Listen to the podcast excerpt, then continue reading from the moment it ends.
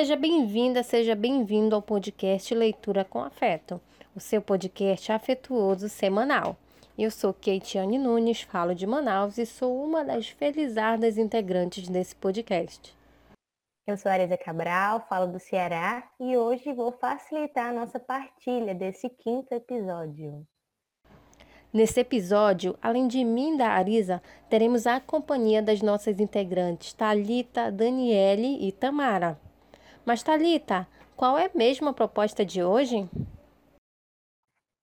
Olha, Kate, hoje é um episódio em que a gente não vai ter uma leitura individual como nos dois últimos, e sim uma partilha na qual nós vamos interagir com os textos que a Arisa trouxe para nós. Ah, maravilha! Então vamos começar? Um dos textos que eu trouxe para compartilhar com as meninas e com vocês ouvintes é o texto Cajueiro Pequenino, escrito por Juvenal Galeno, um romancista cearense do regionalismo que inaugurou quase tudo que se refere à literatura produzida no Ceará. Primeira obra literária impressa, primeira obra infantil juvenil do Estado, enfim, um grande pioneiro. O primeiro contato que tive com esse texto foi no módulo do curso de literatura cearense, e quando eu li, eu tive a sensação de retornar para a minha infância. Esse poema vocês podem encontrar no livro Lendas e Canções Populares, organizado por Raimundo Neto e publicado pela Secretaria de Cultura do Estado do Ceará, que é uma combinação dos poemas desse grande escritor, o Juvenal Galeno. Eu já tinha mencionado esse poema em um dos nossos encontros, na oficina de introdução à biblioterapia, e quando estava me preparando para o nosso episódio de hoje, eu disse, não, ele tem que estar na minha estreia individual, né, no caso, na leitura individual. Então vamos para a leitura. Eu espero que vocês apreciem essa obra. Cajueiro pequenino, carregadinho de flor, a sombra das tuas folhas vem encantar meu amor, acompanhado somente da brisa pelo rumor. Cajueiro pequenino, carregadinho de flor. Tu és um sonho querido de minha vida infantil, Desde esse dia me lembro, era uma aurora de abril, por entre verdes ervinhas, nascente todo gentil, cajueiro pequenino, meu lindo sonho infantil. Que prazer quando encontrei-te, nascendo junto ao meu lar. Este é meu, este defendo, ninguém me vem arrancar. Bradei e logo cuidoso, contente fui te a limpar, cajueiro pequenino, meu companheiro do lar. Cresceste se eu te faltasse, que de ti seria irmão? Afogado nesses matos, morto à sede no verão, tu que foste sempre enfermo aqui neste ingrato chão, cajueiro pequenino, que de ti seria irmão? Crescestes, crescemos ambos, nossa amizade também. Era tu o meu enlevo, o meu afeto, o teu bem?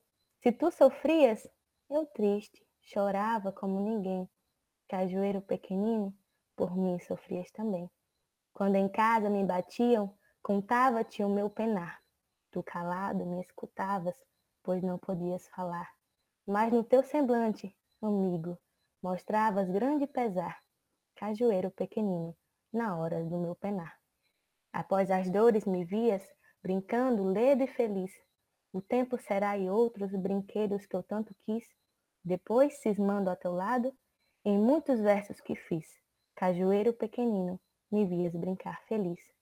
Mas um dia me ausentaram, fui obrigado a partir, chorando beijei-te as folhas, quanta saudade senti. Fui-me longe muitos anos, ausente pensei em ti, cajueiro pequenino, quando obrigado a partir. Agora volto e te encontro, e te encontro carregadinho de flor. Mas ainda tão pequeno, com muito mato ao redor, Coitadinho, não crescestes por falta do meu amor. Cajueiro pequenino, carregadinho de flor. Lindo, né? Essa leitura narra uma lembrança infantil, de forma ingênua e saudosa. E isso me trouxe uma nostalgia, uma nostalgia sem tamanho. Eu não sei aí onde vocês estão, onde vocês moram, mas aqui no interior do Ceará é comum. Quer dizer, era muito comum. Hoje em dia foi se perdendo um pouco essas aventuras no dito pé de pau.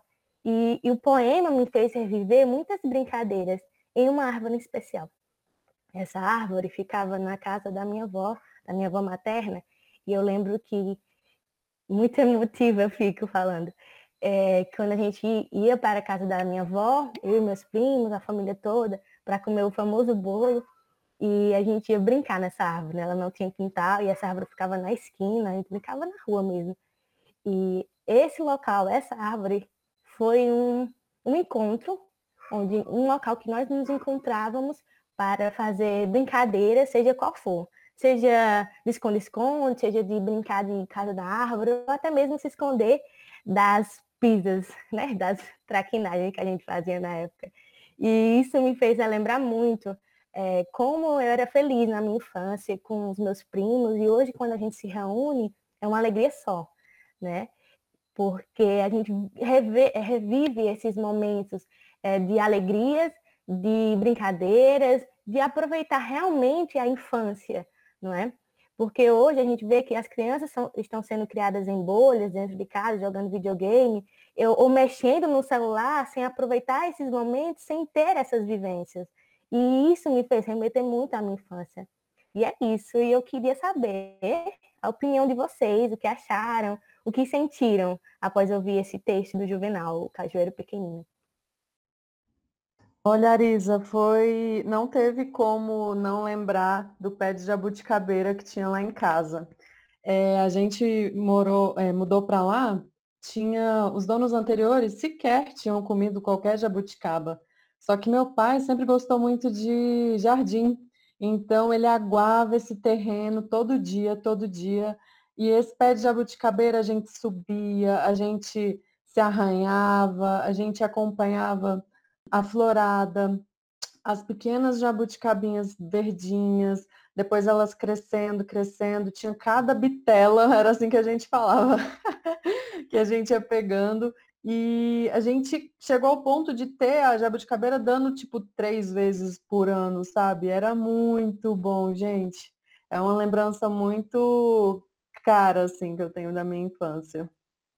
E acho assim, toda vez que você vê essa jabuticaba, você vai remeter àquele momento que você tinha na infância, né, Thalita? Com certeza, viu? É uma árvore que a gente não vê tanto, às vezes alguns prédios aqui em Brasília tem mais assim como se fosse para decorar mesmo o jardim, sabe? É raro eu ver uma, tem que ir para o interior, para algum lugar que o pessoal realmente cuida do pé para poder comer a jabuticaba no pé. E um pé tão grande como aquele, eu acho que eu nunca vi, viu? Então, meninas, incrível, né? Que é, muitas vezes eu já participei em grupos assim, e quando vem essa temática, né, de árvores, de plantas, a gente sempre remete à infância. Eu lembro que do lado da minha casa tinha um pé de carambola, mas eu nunca gostei da fruta. Então, eu costumo dizer que a minha árvore da infância, de fato, foi um pé de jambo que ficava em frente à casa da minha avó. E aí traz essas memórias, né, de brincadeira, é, com os primos, de encontro e de infância de fato. E aí, é, aqui no Amazonas também a gente acaba tendo essa ligação bem forte com as plantas, com as árvores, pela questão medicinal, né? Então, que é bom para isso, que é bom para aquilo. E aí o que, que eu tenho percebido é que isso tem se perdido. Então minha avó acreditava e sabe de muitas plantas, a minha mãe já sabe um pouco menos, né, mas que já trouxe dela. E na minha geração, se eu não me cuidar, a gente perde. Então eu tenho buscado me aproximar é, mais ainda sobre isso e, e dar esse valor de fato, né, que, que se tem. E aí hoje onde eu moro a gente tem pé de banana, pé de mamão, né? E é muito bacana você pegar a banana no cacho e fazer mingau e fritar. E eu tenho buscado incentivar isso, né, é, com esse meu lado educadora nas crianças também, porque eu sempre dou, né, esse exemplo. A gente tem autores aqui no Amazonas que vão trabalhar frutas que eu nunca ouvi falar na vida. Avalie as crianças que estão nas escolas. E aí eles são alfabetizados conhecendo morango, uva. Meu próprio sobrinho é louco por maçã e uva e não é uma fruta daqui da nossa região. Então por que, que ele também não é tão apaixonado assim, né? Pela banana, pelo araçabô e as frutas que são daqui da nossa região. Então eu tenho é, me, é, refletido muito sobre isso a gente reflete sobre as frutas que são na nossa região. Por exemplo, eu sou do Cerrado. É, eu não cresci sabendo todas as, todos os frutos do cerrado, né? Mas meu pai é metido a entrar no mato assim, e ele adora fazer trilha. Na verdade, eu cresci fazendo trilha, só que sem saber o nome das plantas. Então a gente vê muito assim, as que têm flor e que são árvores mesmo, é que chamam mais atenção, tipo ipê. A gente está na época do ipê agora, né? Começa pelo rosa, depois vai para o amarelo, depois vai para o branco. Mas e os frutos, né? Então eu vejo que tem alguns esforços aqui na Universidade de Brasília para divulgar esses frutos com algumas publicações, por exemplo, cagaita, é, lobeira. Eu não vou lembrar tantos nomes agora, mas são frutos que quando a gente vai para o mato e pega na época, gente, é uma delícia, sabe?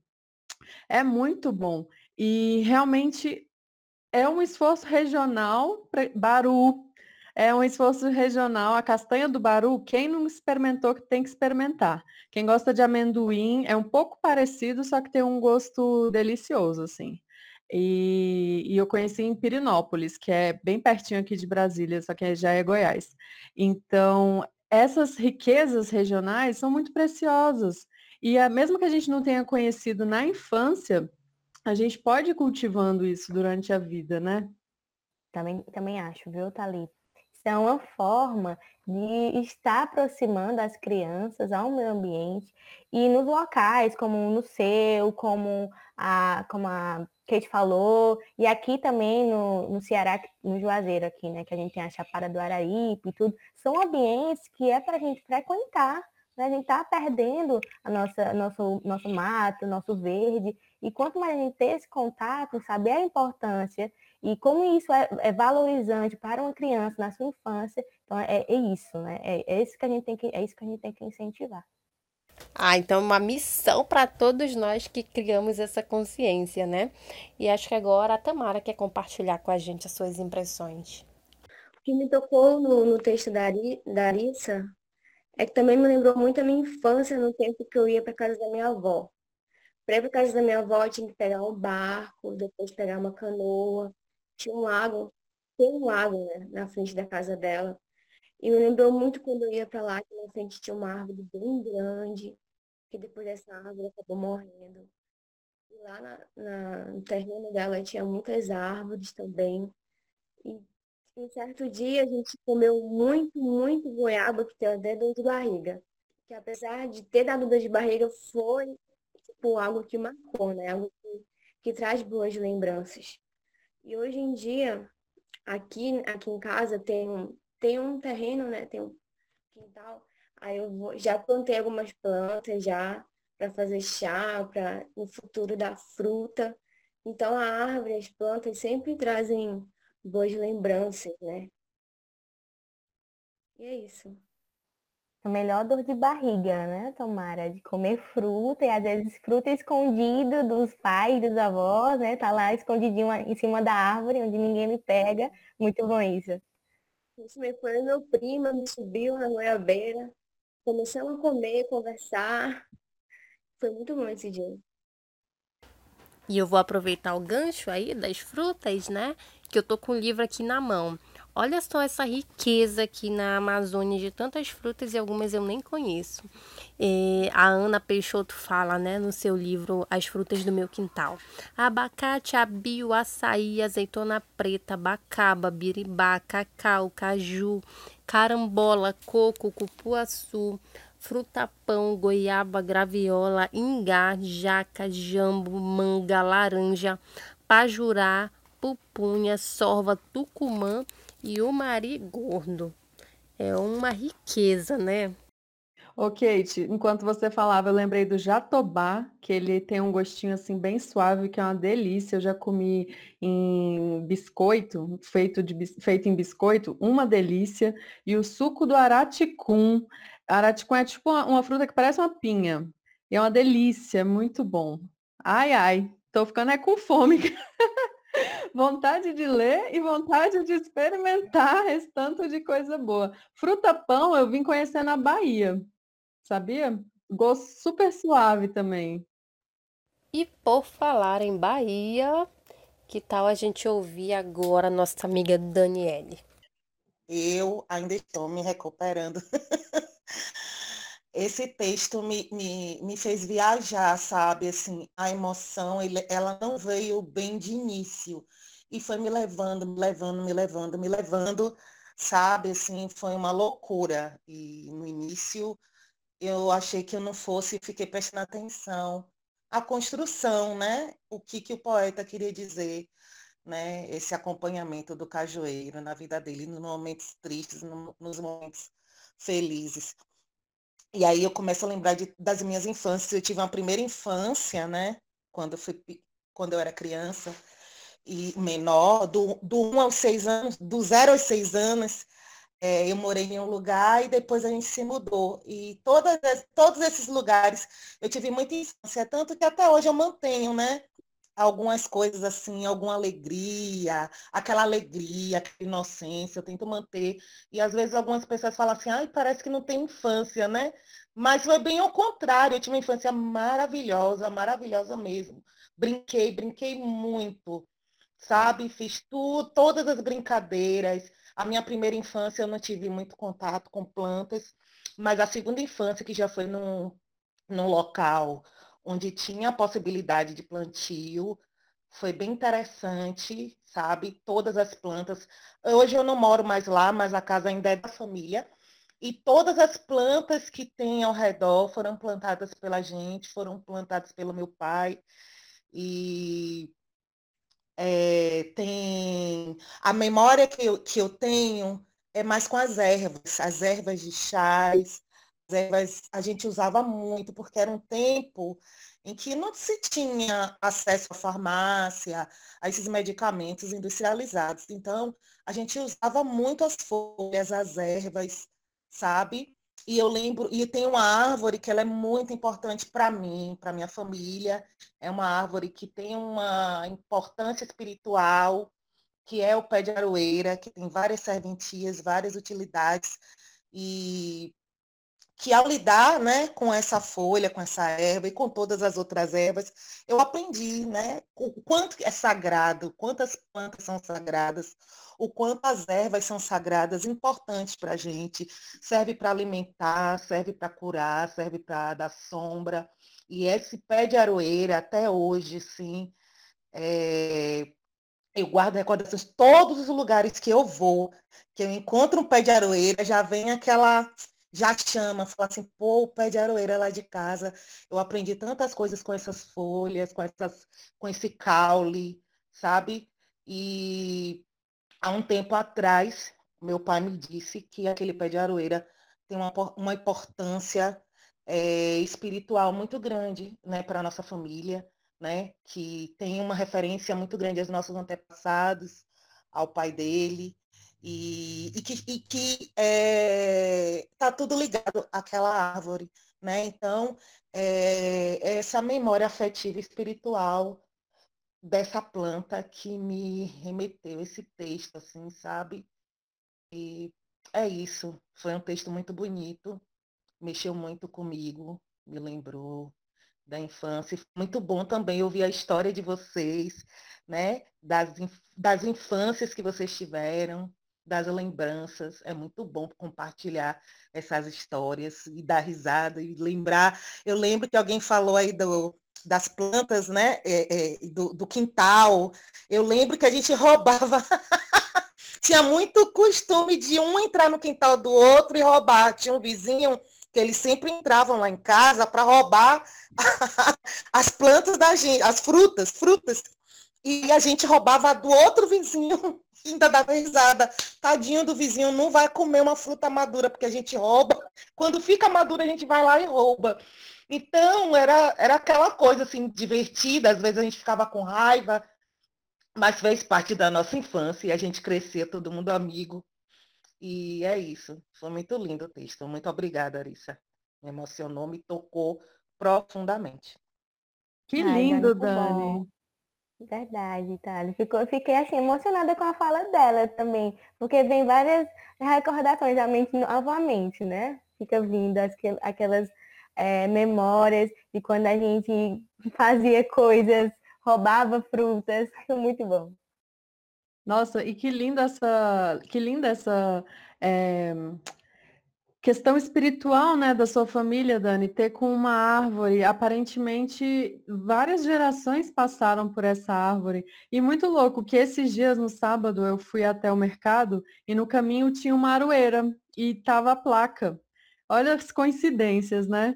Olha, uma coisa que, eu, que esse papo de fruta acabou me remetendo é que Brasília foi pensada para ter flores o ano inteiro e frutas por todo canto. Então, a gente tem pé de jaca, pé de pitanga, pé de acerola, pé de é, deixa eu ver o que mais, amora, abacate, jaca. Então, venham para cá que a gente, dependendo da época da nossa reunião, a gente pode comer várias frutas aqui, viu? E esse papo todo aí sobre árvore me veio a recordação de um outro livro que eu super, super, super recomendo e ele tá aqui na mão, que é Árvore Generosa.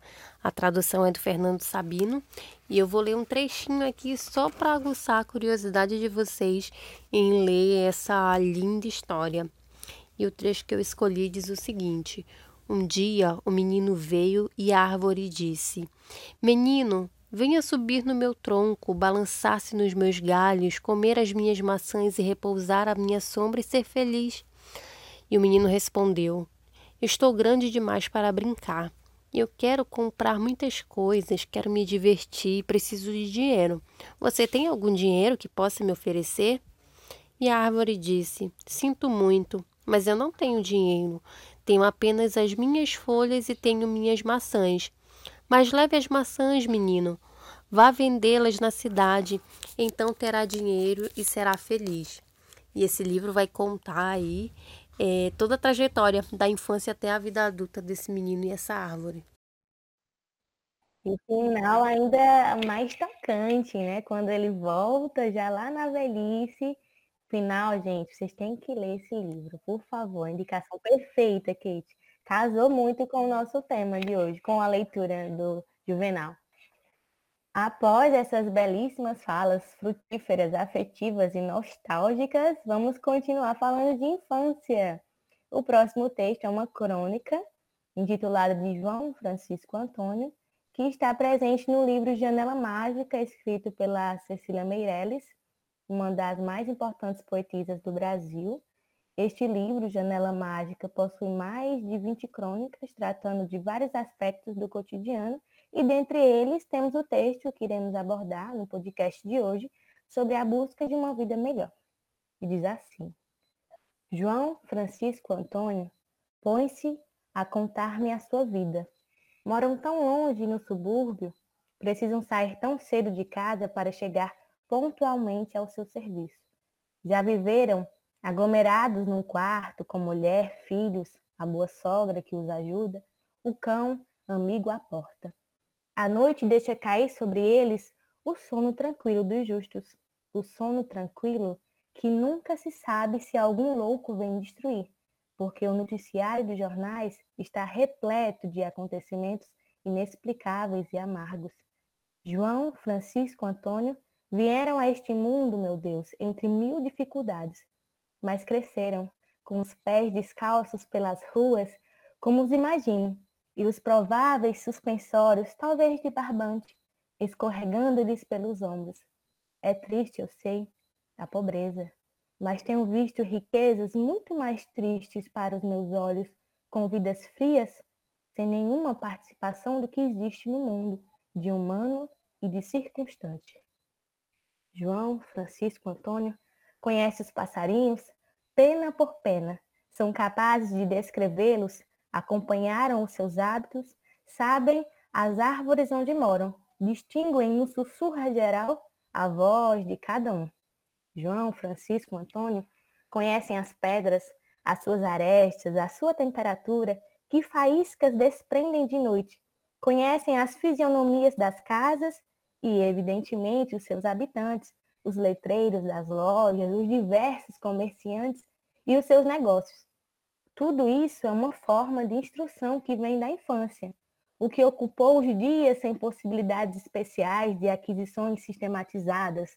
Aprenderam nomes de ruas, de veículos, observando algum deles com particular curiosidade, quando a vocação é para engenhos, máquinas, motores, mas outros, por natureza menos práticos, de certo, construíram papagaios, combinando cores de papel de seda, inventando formas geométricas, recortando bandeirinhas, levando nos ares as suas transparentes construções, querendo alcançar o céu, que talvez julgassem alcançável, ou apenas as nuvens, para sentir, na ponta de uma linha, como se encastelam e como se desfazem.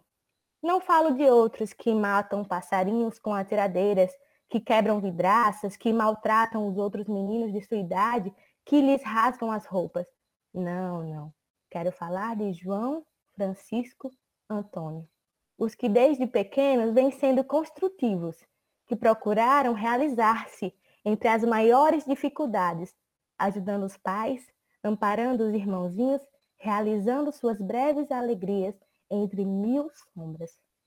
João Francisco Antônio conseguem a tanto custo aprender alguma coisa do que é preciso para encontrar o caminho de seu trabalho e, se possível, de sua vocação.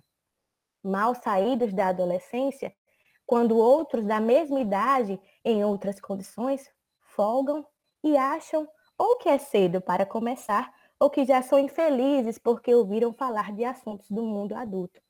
Eles vão para algum trabalho de madrugada, sentem-se uma parte da família a que pertencem e querem ajudar-se e ajudá-la. João, Francisco, Antônio amam, casam, acham que a vida é assim mesmo, que vai melhorando aos poucos. Desejam ser pontuais, corretos, exatos no seu serviço. É dura a vida, mas aceitam-na. Desde pequenos, sozinhos, sentiram sua condição humana e, acima dela, uma outra condição, a que cada qual se dedica, por ver depois da vida a morte e sentir a responsabilidade de viver. Ufa, esse vai dentro da alma, né? E assim, muito emotivo, muito emotivo. E com a leitura da crônica, podemos observar e refletir o retrato da vida, não é? Nossas dificuldades, anseios, nossa condição humana, responsabilidade de viver. E assim como o outro, tre o outro texto, desculpe, ele fala sobre a infância, como esse João, Francisco, Antônio aproveitaram a infância. E como nós já falamos, como nós aproveitamos nossa infância e como isso construiu nós como os adultos, nós como pessoas que têm conduta e que acreditam que a vida é assim, vai melhorando aos poucos, que existe problemas sim, mas que a gente pode aprender com eles e tudo bem. E é diferente porque esse texto ele fala muita coisa, né? Sobre a, a, os problemas, sobre o que a gente vê na TV, e, e nessa, nessa época que a gente está de tanta informação que acaba deixando a gente um pouco louco, né? E como a infância, na simplicidade, como a gente perdeu isso, como a gente perdeu o simples, como a gente constrói a nossa vida, às vezes, com tanta coisa, tanta coisa, tanta coisa, e a gente vai perdendo essa simplicidade de construir uma pipa, que é aquele fala, a Cecília fala papagaio, né? Que eu conheço como pipa, de estar tá lá e passar cerol na linha para cortar a pipa do outro coleguinha que está soltando pipa. Então, são coisas que eu lembro da minha infância, de, de por ser a mais velha, de cuidar dos meus irmãos, e como isso também foi difícil para mim na minha infância. Então, são coisas que, coisas boas, coisas ruins, mas que sempre vem um ensinamento, não é, meninas? E aí, o que vocês acharam desse, desse trechinho, desse texto da Cecília? Eu acho, Arissa, lá vem outro texto, né? Difícil. Eu acho que os três textos casam, né? Na verdade, tiveram os dois, mas teve aquele de Kate também, né? Que falou, o menino falou para a planta, mas eu não quero, eu quero dinheiro porque eu já cresci, quer dizer, mostra, né? Tudo isso, né? Toda uma uma, uma perda, né? De, de coisas que acontecem e que quando a gente, que quando tem, quando existe essa infância, a gente às vezes, né? A gente se diverte, mas quando a gente cresce, tudo muda, né? E, na verdade, esse último texto me trouxe para minha realidade atual. Hoje eu moro é, e trabalho é, com meninos, tenho muitos usuários que são quilombolas, de origem quilombolas, ou moradores de zona rural. E aí, quando você fala né, desses exemplos dos meninos, da riqueza, do conhecimento, eu fico assim pensando, né? Porque a gente vem, eu venho com esse olhar totalmente urbano, né? Totalmente urbanizado. E quando eu chego, quando a gente chega, a gente tem uma, aquela, um estereótipo, uma visão deturpada de como é um quilombo, como é uma comunidade rural, quando não é nada daquilo que a gente pensa. Muito pelo contrário, tem uma alegria, tem conhecimento, tem riqueza, tem diversidade, tem coisas tão incríveis dentro desses meninos. E quando eu olho para aqueles meninos, eu fico assim encantada. E eles não acreditam, sabe? De tanto é, preconceito, da maneira como eles são vistos pela sociedade, da maneira como eles são tratados, eles não acreditam, sabe? Acho que acabaram perdendo um pouco desse encanto, sabe? De tudo aquilo que quando eu olho assim, eu falo assim, nossa, que massa, quantas coisas que eles sabem, quantas coisas que eles fazem, e poxa, e eu não pude fazer nada disso, e vem aquele olhar, sabe, assim, e fico encantada com tudo isso, com tudo aquilo, e com os meninos também, quando eles vêm para mim, eu falo, nossa, e é muito incrível você estar tá perto, assim, de tudo isso ainda, e não ter perdido também parte, né, dessa energia, e essa visão desses José, desses meninos todos, né, dessa questão da infância, de, de, todo esse conhecimento que é adquirido, né, que a gente adquire. A maior parte das nossas referências adulto vem todo desses momentos, é cheiro, é gosto, é sabor. A gente aprende tanta coisa nessa fase, nessa faixa etária, e tudo isso vai ficando até a gente ficar velhinho, até a gente ir embora. E é incrível, foram textos lindos. Eu, eu, amo falar de infância, eu amo falar de juventude. Eu queria que todo mundo preservasse essa energia, essa luz, esse encantamento pela vida, porque às vezes quando a gente vai vai crescendo, todos os problemas da vida vão tomando conta, né? E a gente vai se deixando levar por tudo isso e não percebe, né, que uma coisa simples, ir numa praça com uma criança ou ir numa praça sozinho, andar de bicicleta, cair, tropeçar, tudo isso é, né, faz parte da vida. E é engraçado, né? A gente tem que levar a vida com humor, com os olhos de criança, né? Com os olhos de, de, de inocência, de pureza, de alegria. Obrigada, meninas, obrigada. Foi uma partilha muito linda, viu? Muito emocionante. Foi sim, viu, Dani? A entonação que a Arisa usou nesse texto, meu Deus do céu, foi incrível, assim, eu me senti dentro do texto, sabe? E me tocou muito a parte que ela fala que ela não quer focar nos te na, naqueles que não, que não têm perspectiva, que são negativos, que fazem o ruim. No nosso mundo a gente vê tanto isso, né? Tantos exemplos ruins e a Cecília foca o quê? Na parte de quem quer construir, daqueles que constroem desde, constroem desde a infância e que não desistem apesar de todas as pedras no caminho, apesar de todas as dificuldades. Então, assim, um texto muito emocionante. E a sua fala, Dani, quando é, conta pra gente, né, de, de meninos que você vê que não estão é, acreditando em si, que não estão motivados, e você poder mostrar para eles o valor que eles têm. Nossa, isso é fantástico, gente. Isso é fantástico mesmo, viu? Maravilhoso. Ai, meu Deus, estou emocionada também. Verdade, meninas, assim, porque isso que vocês falaram, de continuar com a simplicidade, com a alegria, com enxergar, Dani, com os olhos de criança. É realmente isso que nós temos que colocar em mente. Ah, não sou, é adulto. Não, não, nós somos eternas crianças, só temos maiores responsabilidades, não é isso? Então, por que não? Por que não se divertir? Ah, é um problema difícil? Sim, mas tudo vai passar. A gente só passa por aquilo que nós podemos passar. Tudo é aprendizagem. Nós temos que ser eternos aprendentes. E isso é que a gente tem que colocar em mente. Eu fiquei muito feliz quando eu li o texto da Cecília, disse, esse é o texto. E casou. Por isso que quando eu falei, Kate, eu acho que o texto vai ser sobre, o tema vai ser sobre infância. Porque simplesmente casou. O texto do Juvenal, falando ali daquele olhar saudoso do infantil, a relação da criança com o, o, a árvore, o meio ambiente, né? Aquilo dele ter um melhor amigo. O melhor amigo é o quê? Um cajueiro.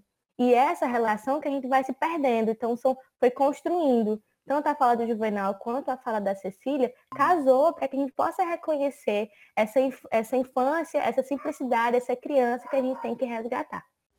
E eu, Arisa, amei, amei, amei as suas duas escolhas. Quando você perguntou, né, querem saber qual é o texto? Eu disse, não, vai ser surpresa, né? Vai nos emocionar na hora. E foi uma grata surpresa. E, e eu acho que é muito disso, né? Há algum tempo eu já venho minha vida buscando essa questão do, do simples, né? Enquanto a sociedade prega tanto o ter, ter, ter, cabe uma análise. Será se esse ter, ter, ter vai me trazer mesmo essa felicidade que pregam? Então eu tenho buscado me policiar com relação a isso. Claro que a gente não vai viver num mundo, né, totalmente cor-de-rosa, onde tudo é perfeito, mas é ser adulto em situação que precisa que eu seja, né, uma adulta e me permitir não levar a vida tão a sério em momentos que não exijam isso, né? É trazer de fato essa simplicidade, esse olhar. Então, acredito que é uma é, constante análise da, da nossa vida como um todo e as decisões. Eu, eu mesma, Kate, eu por muito tempo, por muito tempo eu fui, não foi taxada, mas as pessoas me julgavam muito, sabe? Por esse meu comportamento, não infantil, mas, sabe, assim, a Dani Pitt, que todo mundo conhece, sabe? Aquela coisa assim, aquela. Porque assim, eu sempre tive, e às vezes tinha pessoas, como eu falei antes, ai, você não teve infância, e, e eu adoro, adoro ir em parque, adoro me. Eu me divirto mais até do que as crianças. Uma vez a gente foi para esses trenzinhos que tem de rua, um carro, um, é tipo um ônibusinho que parece um trenzinho da alegria e vai andando pela rua do, do interior tocando música alto, né? Aí as crianças todas entram e os adultos também e vai, vai, menino, mas estava tocando tantas músicas do trem da alegria e eu fui com duas amigas e os filhos dela. E a gente cantava tanto, piuí, piuí, piuí, abacaxi. E essas crianças ficavam olhando assim para a gente, e a gente rindo, se divertindo. As crianças ficavam paradas, assim, olhando para a gente se divertir. Foi muito massa, sabe? Eu acho que isso não custa nada. E você chegar nos lugares, outro dia foi no simulador, menino, mas a gente fez uma festa nesse simulador, duas adultas, todo mundo olhando para a gente, mas o simulador era muito muito engraçado, gente. E eu gritava, falei, meu Deus, era aquela gritaria. E todo mundo olhando para a gente. eu falei, mas foi muito divertido. Eu extravasei tanto naquele dia, tanto, mais até do que as crianças, sabe? E eu acho que para isso, para você aproveitar essas coisas da vida, não tem idade, não tem tempo. Por mais que a sociedade exija de você que você tenha um comportamento, eu já fui muito, né, muito taxada, principalmente na faculdade, na época da faculdade, que eu queria ser bem mais leve, e as pessoas já exigiam de mim um, um comportamento profissional. Eu falei, mas eu ainda sou estudante, eu ainda não sou bibliotecária, eu quero me comportar enquanto estudante, me divertir, me distrair, aproveitar. E, e às vezes a sociedade faz isso com a gente, oprime, oprime quando a gente quer manter isso, oprime quando a gente quer usar certo tipo de roupa, quando qualquer coisa que a gente faça que não seja o comportamento exigido adulto, a sociedade oprime, né?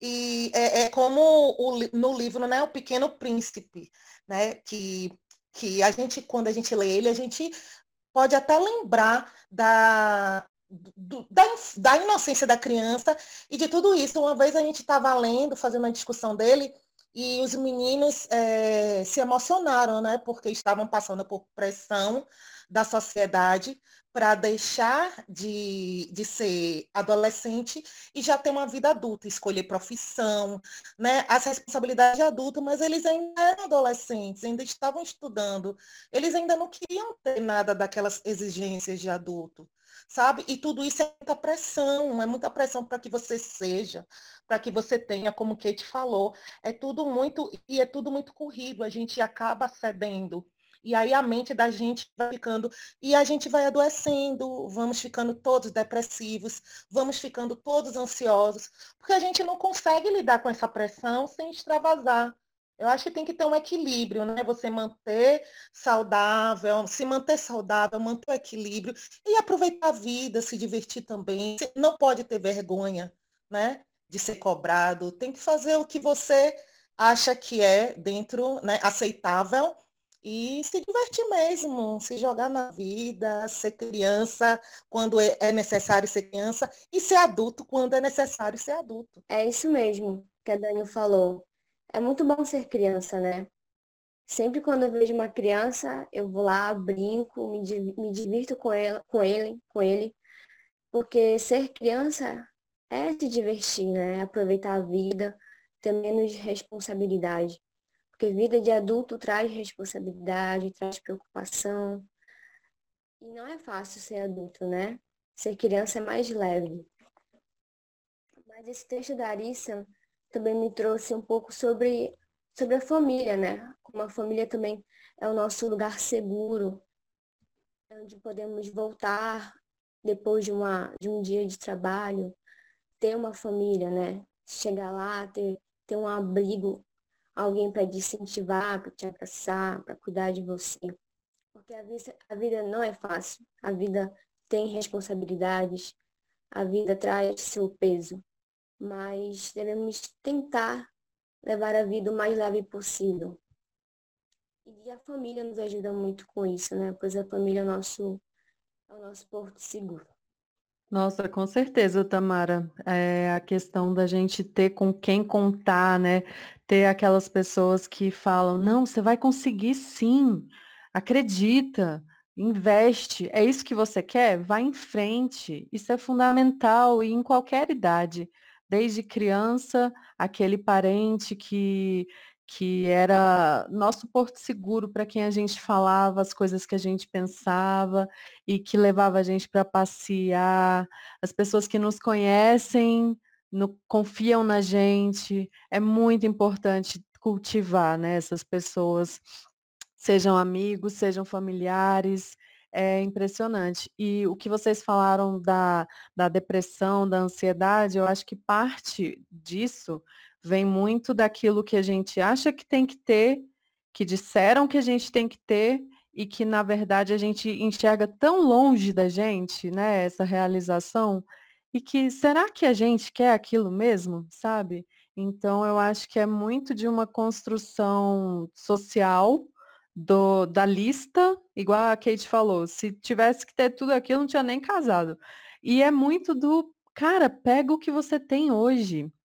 A gente vive, a gente aprende, a gente coloca coisas sobre a mochila, né, Kate? As coisas que valem realmente a pena na nossa mochila e a gente é capaz de alcançar grandes coisas.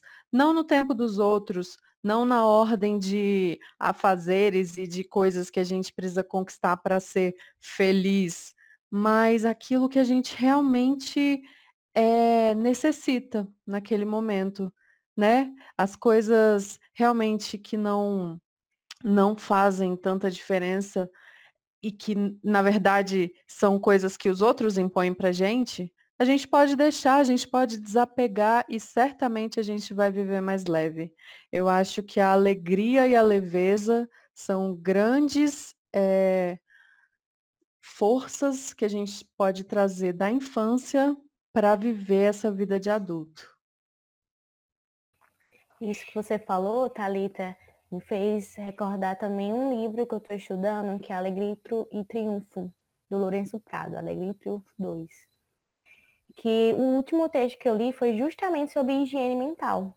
O que nós estamos fazendo da nossa vida, o que nós estamos nos alimentando mentalmente, né? É dessas preocupações, é de, de coisas bobas, não é? Ah, passar o dia nas redes sociais, fazendo isso e aquilo, a quantidade de lives, a gente já estava falando antes de começar a gravar o podcast sobre isso, né? Sobre a quantidade de lives que existe e como eu vou selecionar isso? Porque é aquilo que é importante para mim, como você falou, Talita. O que isso vai trazer de benefícios para mim, enquanto pessoa, enquanto profissional, não é? Então a gente tem que pensar nisso. Não é viver é, nas preocupações, no desespero, de situações difíceis, de se lamentar. Não, vamos seguir a, a vida, vamos tentar resolver a, a, aquilo que a gente consegue resolver, porque a gente sabe que não tem como abarcar o mundo com as mãos, né? E nos alimentar mentalmente daquilo que é benéfico, informações boas, para que a gente possa ter uma conduta, uma condição humana, como a própria Cecília fala, benéfica, né? Para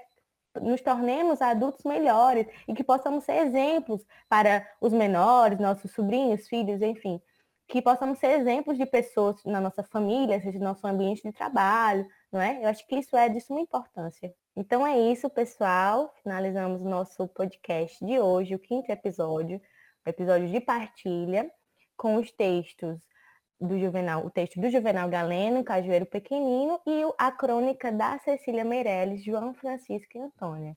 Espero que vocês tenham gostado. Nossa, que maravilha encontrar vocês, viu, meninas? É sempre muito bom partilhar. Eu espero que você que está escutando a gente também tenha sentido essa vibe, também tenha sentido é, lembranças da sua infância, os frutos, as pessoas, tudo que fez parte desse momento tão importante, né, que é esse primeiro momento da nossa vida. Bom, lembre-se de nos acompanhar no Instagram ou nos escrever para o e-mail. Os endereços vão estar na descrição do podcast. E é isso. Um grande abraço afetuoso.